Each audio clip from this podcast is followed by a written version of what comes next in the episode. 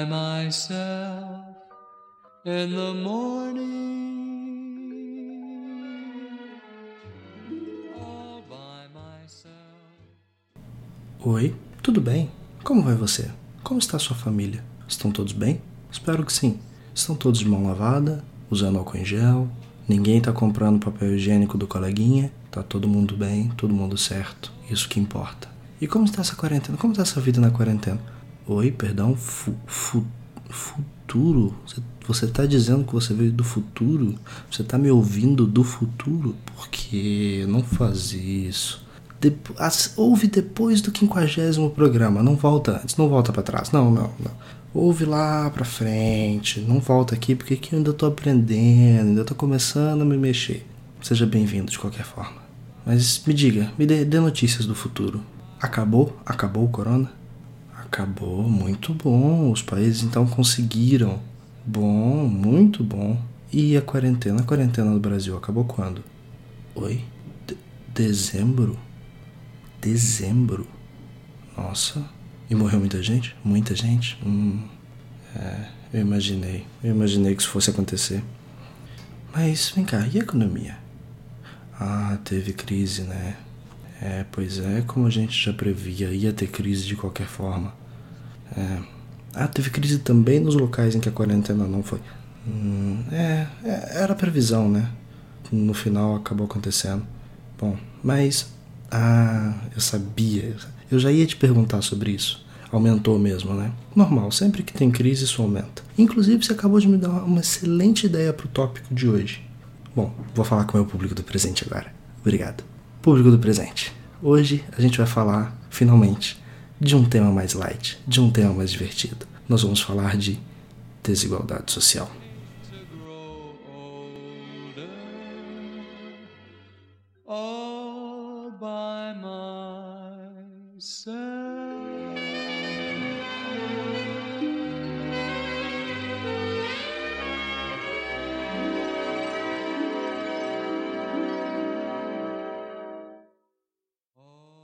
Como já é de praxe, vamos começar com as nossas notícias imbecis.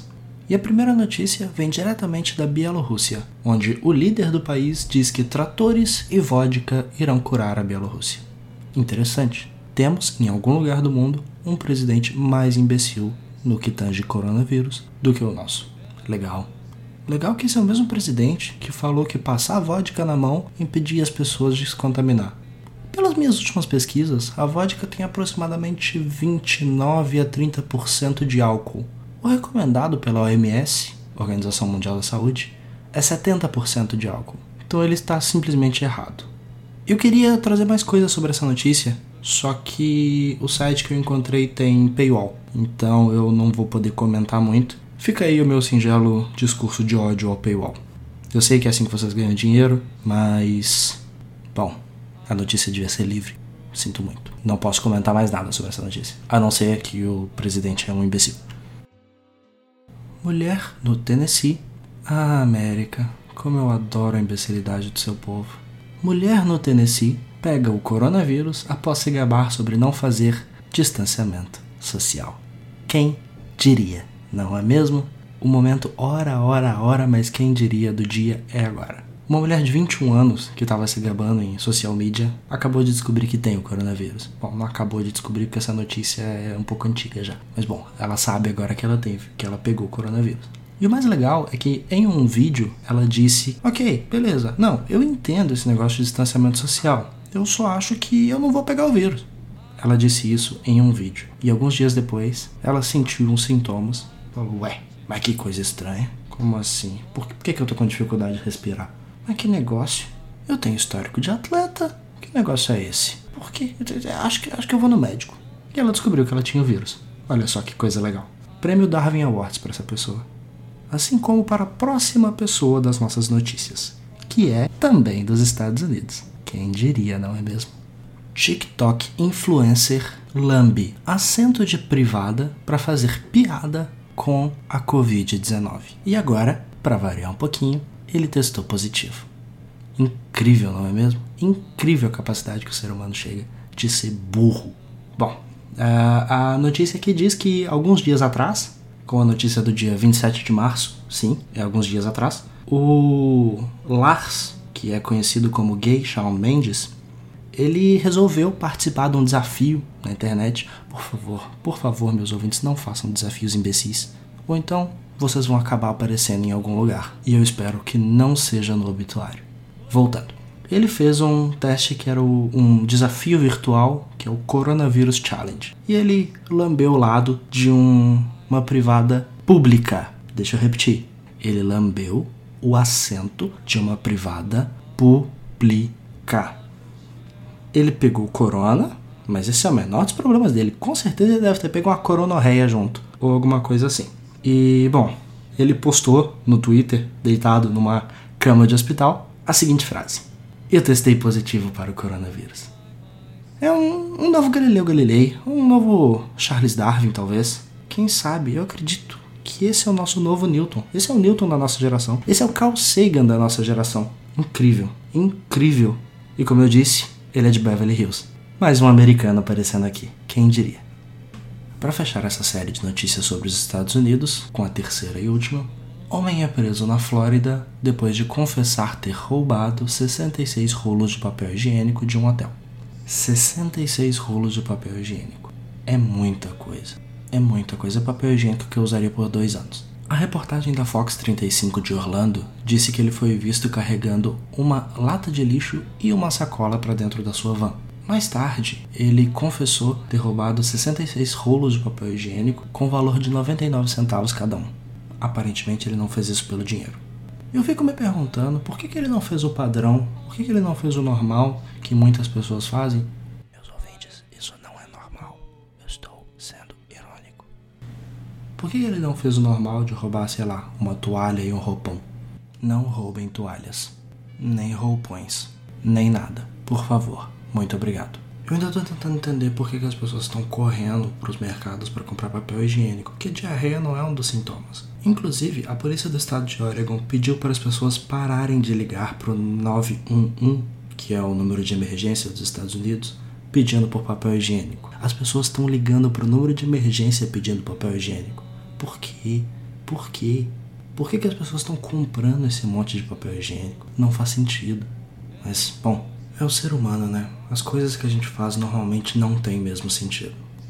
E para fechar o quadro de notícias estúpidas, ministro da Saúde de Israel já sabe a cura para a Covid-19. Messias. Olha, eu não queria ser estraga prazeres não, mas o Messias que a gente tem no Brasil não tá ajudando muito nisso não. Espero que o de você seja melhor. Ele disse que eles estão rezando para que Messias chegue antes do tempo da redenção. Ele tem certeza que o Messias vai chegar e vai trazer o que Deus trouxe sobre o Egito.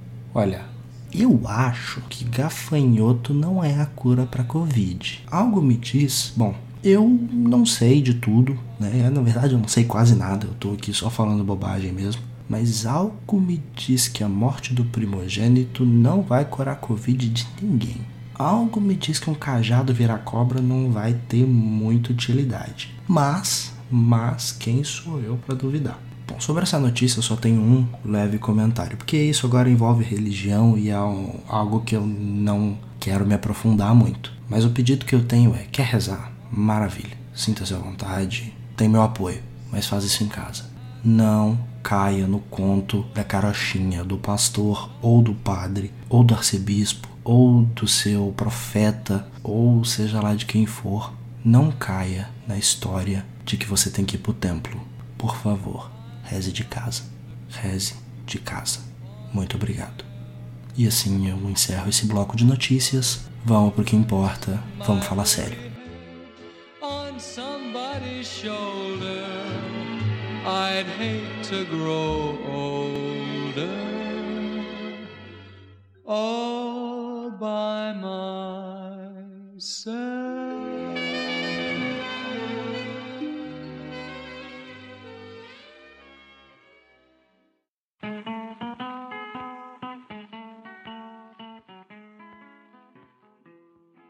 Desigualdade social. Primeiramente, o que é desigualdade social? De acordo com o estudo americano, a desigualdade social é a existência de oportunidades e recompensas diferentes para pessoas em diferentes posições sociais ou status dentro de um grupo ou sociedade. Essa é uma explicação simples, e a bem da verdade, desigualdade social é algo simples de se compreender, mas é um assunto muito complexo para se tratar. Eu vou tentar aqui trazer o mínimo da minha opinião possível, porque o meu foco aqui é apresentar dados, é apresentar números e é apresentar notícias de forma simples. Ah, Guilherme, lá vem você de novo começar com esses assuntos esquerdistas. Já deu, né? Bom, se você é uma pessoa que acha que desigualdade social só está em um espectro da política, por favor, ouve até o final, porque eu acho que você pode se surpreender. Massive poverty and obscene inequality are such terrible scourges of our time. A desigualdade social é encontrada praticamente em todo tipo de sociedade, seja ela uma tribo no interior da Amazônia ou uma megalópole como São Paulo, por exemplo. Ah, mas tribo não usa dinheiro, você me perguntaria.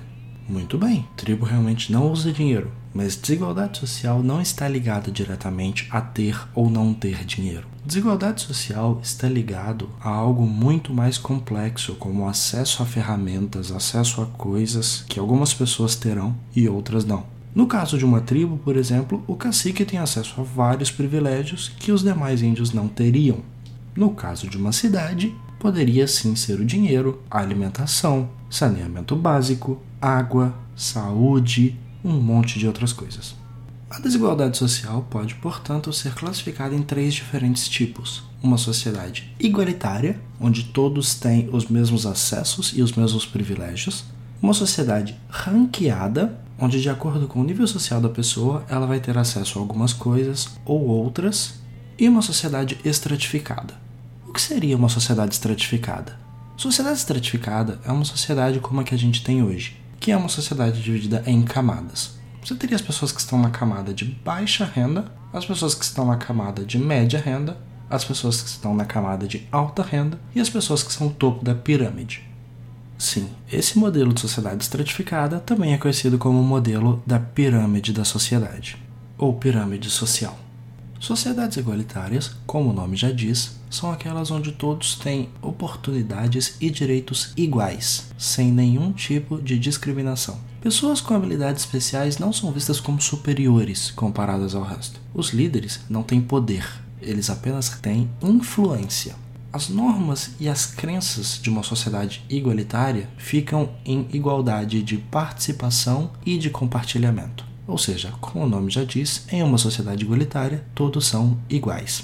Uma sociedade ranqueada, que não, não tem nada a ver com Black Mirror ou com qualquer tipo de notas de pessoas, como é que existe em alguns países da Ásia, por exemplo, é basicamente uma sociedade agrícola, onde você tem um chefe, que é a pessoa com mais influência, e ela é seguido pelos seus familiares e parentes mais distantes. Quanto mais distante é o parente, menor é o ranking dele, menores são os acessos dele aos privilégios.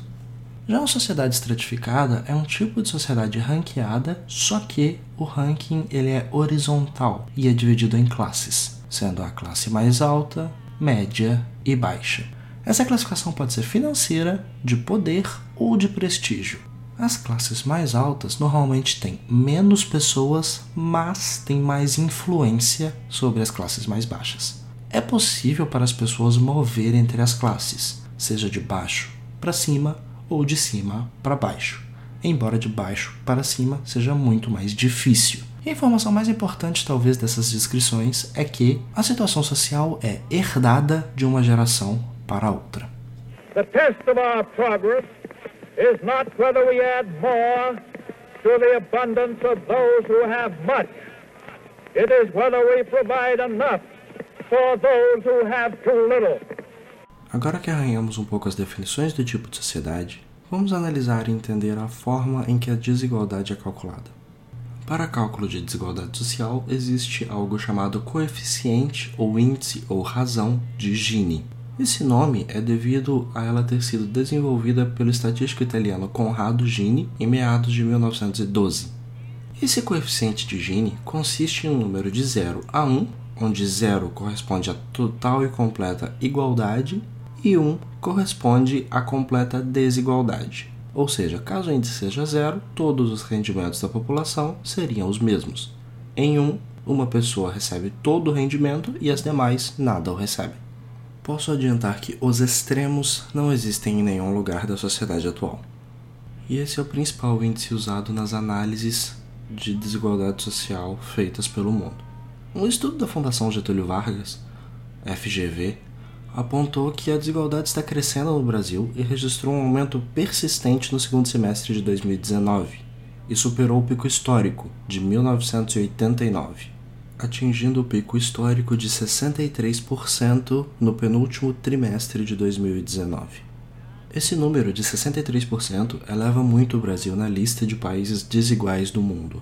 Eu não tenho uma lista mais atual, mas eu tenho uma lista de 2017. Em 2017, o índice de Gini do Brasil era 53,3%. E em 2017, o país com a maior desigualdade do mundo tinha um índice de Gini em 63%, que é o pico que o Brasil chegou em 2019. E esse país era a África do Sul seguida pelo Namíbia, com 59,1%, a Zâmbia, com 57,1%, a República Centro-Africana, com 56,2%, Lesoto, com 54,2% e Moçambique, com 54%. Todos esses países na África. Após esses seis países, vem o primeiro país que não está na África, que é o Brasil. O Brasil era o sétimo colocado em 2017 Repetindo, esses dados não são os mais atuais. O Brasil era o sétimo colocado, com 53,3% do índice de Gini, seguido pela Botsuânia, também na África, com 53,3% também. As long as poverty, injustice, and gross inequality persist in our world, none of us can truly rest. Tá, mas como que isso vai impactar minha vida, Guilherme? Infelizmente, essa resposta é bem simples. Com aumento no índice, com aumento no valor do índice de Gini do país, aumenta também a taxa de pobreza. Porque, como a renda é concentrada nas mãos de poucos, muitos não têm acesso à renda. E com isso, a taxa de pobreza aumenta.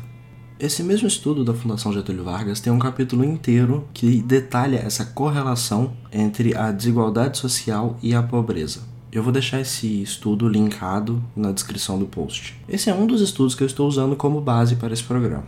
Mas, como eu sempre tento trazer as informações um pouco mais mastigadas para vocês, uma conclusão sobre esse capítulo é que desde o final de 2014 até o segundo trimestre de 2017, o que dá aproximadamente 17 trimestres, a renda dos 50% mais pobres da população caiu em 17% e a renda dos 10% mais ricos subiu em 10%. Ou seja, isso significa que a base da distribuição teve quedas muito mais acentuadas do que a média. E, em comparação, o bem-estar social, que até 2014 crescia em 6,5%, porque a renda crescia e a desigualdade caía, por causa dessa elevação na desigualdade, passou a cair quase os mesmos 6,5%.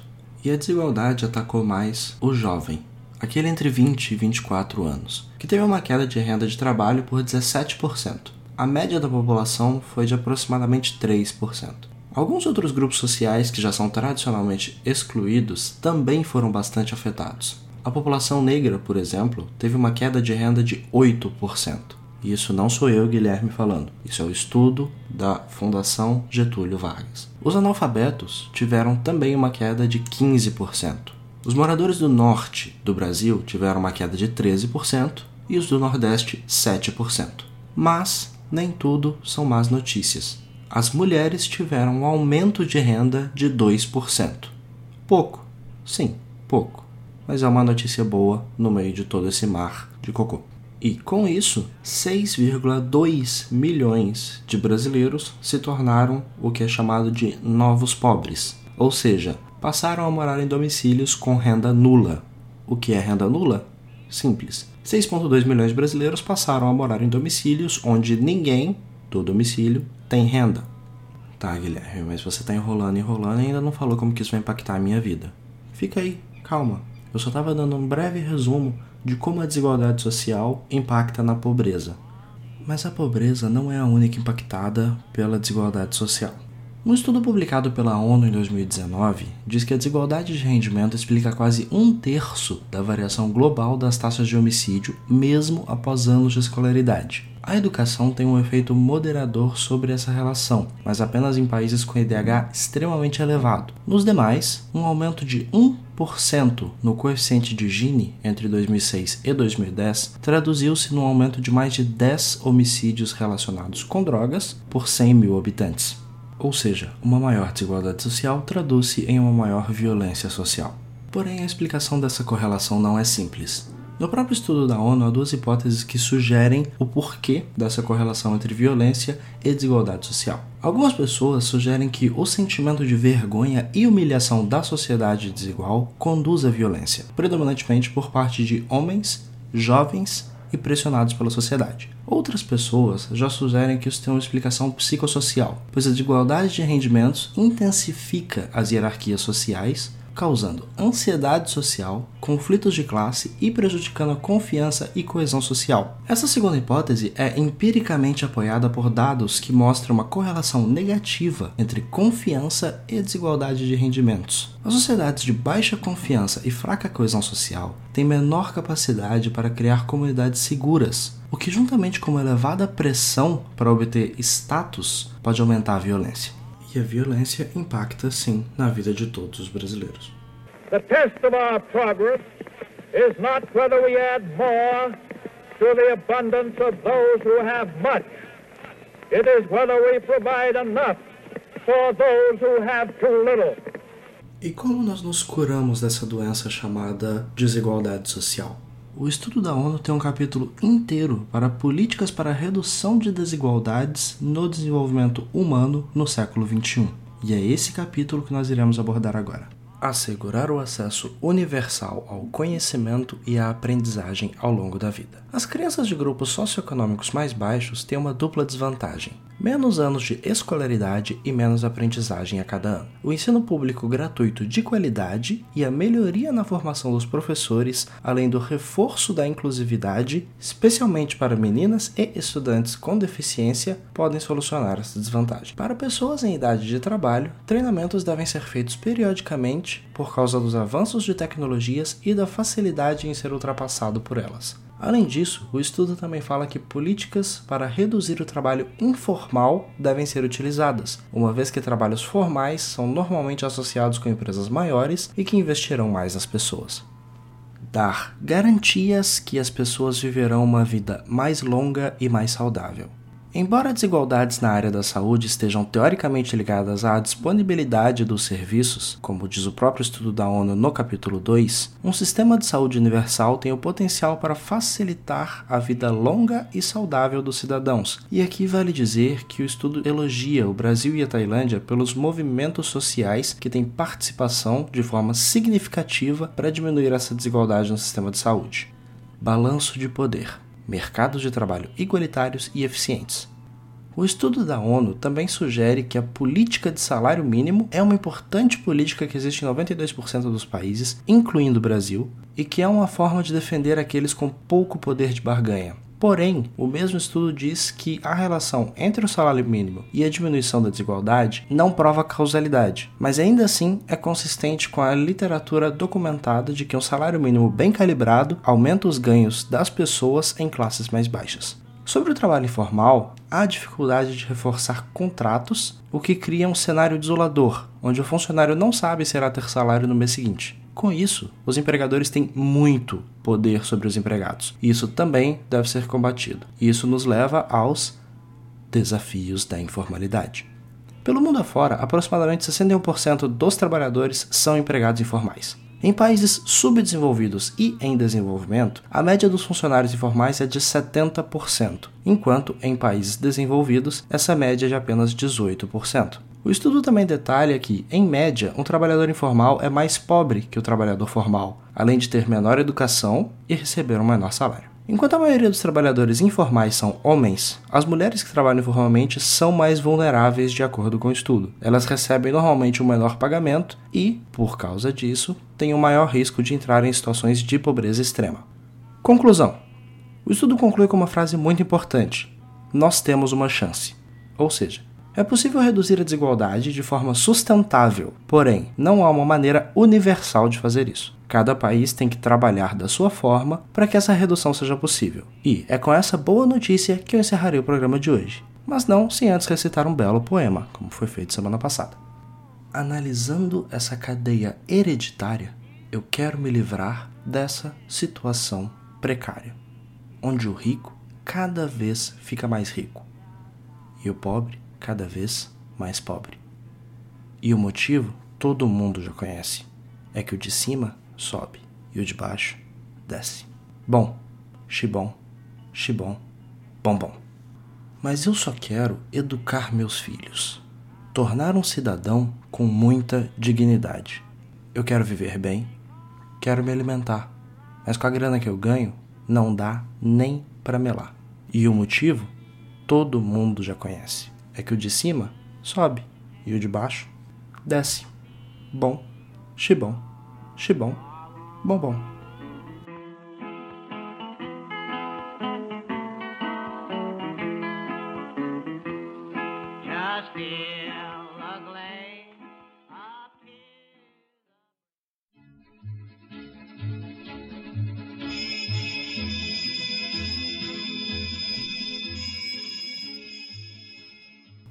Pois é, meus amigos, encerramos aqui o segundo programa. E quem diria que eu iria fazer um segundo programa, não é mesmo? Se você gostou, eu peço, por favor, compartilhe com amigos ou com inimigos ou com pessoas que você simplesmente acha que deva ouvir uma pessoa falando abobrinhas. Isso é muito importante e isso leva diretamente à palavra que eu tenho dos patrocinadores dessa semana.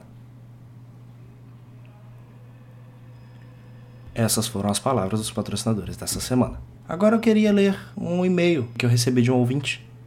O problema é que eu não recebi nenhum e-mail de ouvinte, então essa parte também vai ficar vazia. Mas, ainda assim, eu deixo vocês aqui com a música de encerramento. Beijo em vossos corações. Tenham um ótimo almoço, tenham um ótimo domingo e uma ótima semana.